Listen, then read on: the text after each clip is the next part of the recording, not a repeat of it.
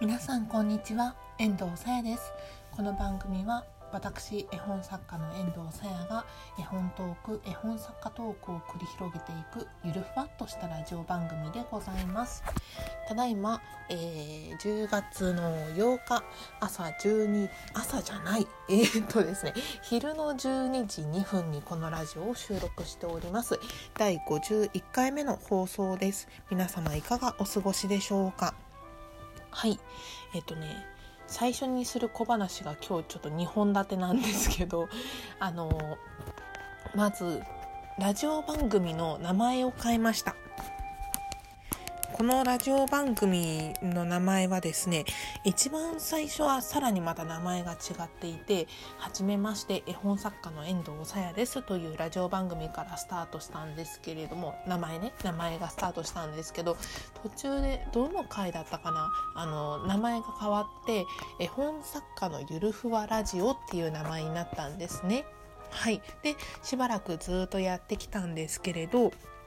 とうとう50回目で節目を終えてこれからは絵本オタクのゆるふわラジオということでスタートしていきます。マイナーチェンジということでねどうぞよろしくお願いいたします。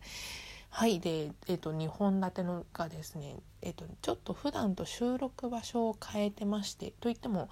2メートルしか離れてないんですけどなんかいつだったかどなたかの放送で誰だったかなあれ？オフィシャルラジオの慶太郎さんのラジオだったんじゃないかなと記憶してるんですが、えー、ベッドの上で撮るとね音が反響しなくていいよっていうことを聞いてちょっとねなんかもしかしたら音が聞こえるかもしれないんですけどコショコショっとベッドの上で撮ってます。はい。いかがでしょうか？後でラジオを聞くの楽しみです。ちょっとねあのやっぱベッドの上だから反発をしてねちょなんか自分の姿勢が取りづらいよね。まあまあまあちょっと慣れかもしんない。なんとかやっていこうと思います。はい。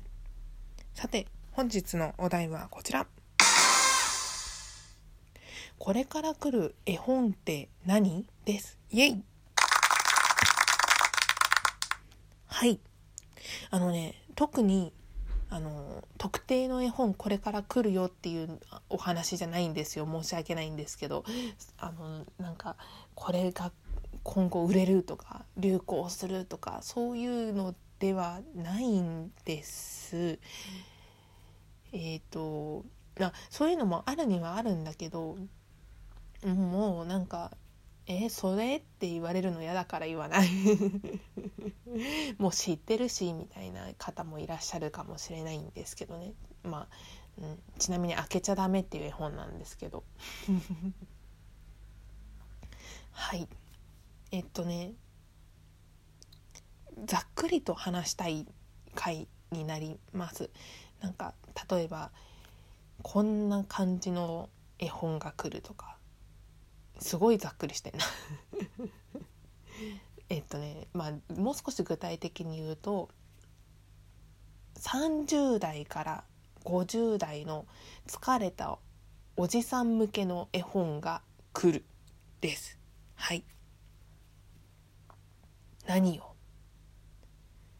子供が読むんじゃないの絵本ってっ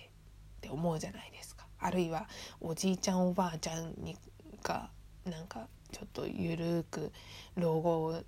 ちょっと字がこう眼鏡かけても老眼鏡をかけてもうん大きい字のものが読みたいのって思って絵本を読むんじゃないのって思われるかもしれないんですけど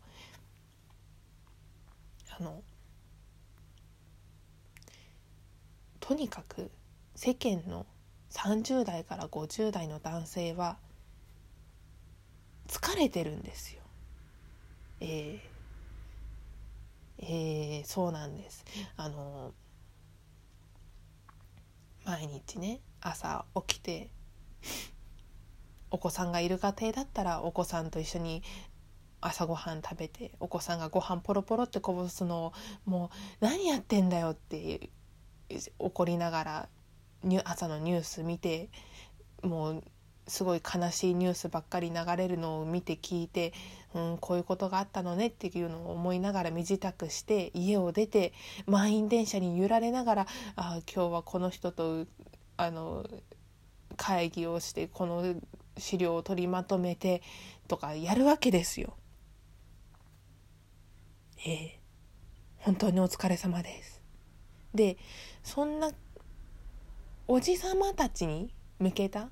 絵本が来ると思ってます。で避けて通れない話題だと遠藤が思っているのがその18歳以上なのでねちょっとねあのいかがわしい内容の絵本とかが来たら嫌だわみたいなことを思われるお母さんいらっしゃると思うんですよ。そのいちょっとツイッターで前に話題になったのがライトノベルねライトノベルはあの10年くらい前までは基本的には中学生とか小学生とかが読むその絵本絵本じゃない 申し訳ない。あのストーリーね。あのノベルライトノベルとしてまあなんかどんどんこう成長を続けていてで表紙のイラストもねあのすごい可愛いというかイラスト本当にイラストレーションチックなものが多かったんです。だけど最近のライトノベラ遠藤知らなかったんですけどなんかねすごいこうエロティックな表紙になってきちゃってるんですよ。でそのターゲット層も中高生中高校生うん？中学高校とかなんかそっちよりはもっと大人向けの感じのノベルになってしまっていてでそれはどうどうなのかこの表紙どうなのかということでツイッターで結構なんか炎上してたんですね。で確かにこの表紙まずいってちょっと見た感想としては私思ったんですけどそれの二の舞というかを絵本には踏んでほしくないんです。はい、でだからねそそういう需要は確かにあるからそういうなんか18歳以上のその感じのものはそれはそれで需要は別の方向に分野としてきちんと確立されてて別の畑のものなのでそちらであの言ってくださいと。で絵本は絵本でもっとこう幼児にこう特化している部分はきちんと残しつつも読んでて癒されるなとかそういうあこれこんなこと思ってた時期が俺にもあったなとかそういう方向でその業界が進んでいくことができれば成功するんじゃないかなと思っております。はいすごいざっくりとした話でしょ？言った通りやん 言った通りでしたね。はい。れでねもう少し考えるとその30代50代を取り込めればその会社とかでこう会議とかに話題として絵本のことが上がっていってもう少し社会的にもその絵本が浸透していくっていう狙いがあるんですけどねぶっちゃけ。だから協力してほしいなこんな魅力的な分野なんだよっていうのをこう何て言うか奮起？なんて言ったらいい？こうなんて思ってもらうために絵本業界もいろいろと手を変え品を変え奮闘しているわけです。はい本日はこんな取り留めのない話で終えたいと思います。遠藤さやの絵本作家としての活動を載せた Twitter やアメーバブログのリンクはこのラジオの概要欄に貼ってあります。また匿名でお便りをお寄せいただける質問箱のご用意もございますのでぜひご活用くださいませ。またあともう数日もう10日を切ったんですけれども、えー、10日切ったね。うんそうだね。あのクラウドファンディングを実施しております。もしよろしければそちらご支援者になっていただけると大変嬉しく思います。はい。